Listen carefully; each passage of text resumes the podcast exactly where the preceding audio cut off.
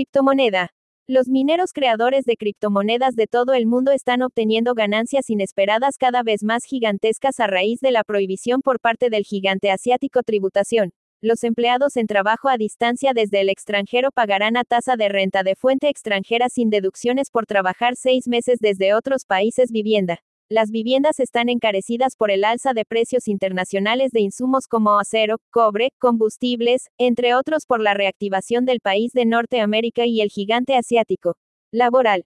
Es imprescindible que los colaboradores estén preparados continuamente en nuevas destrezas como una forma de vida para los retos que se avecinen. E-commerce. Los canales digitales están incrementándose exponencialmente y utilizan programas para controlar el proceso, ganando fidelización, además se ahorra en el despacho. Las empresas digitales operan en nichos rentables vía aplicativos o plataformas, sus ventas cada vez más dinámicas digitales son producto de su inversión innovadora en tecnología tecnología. La demanda de hardware para computadoras presenta un alto crecimiento debido a la demanda de estudiantes y empresas. Banca.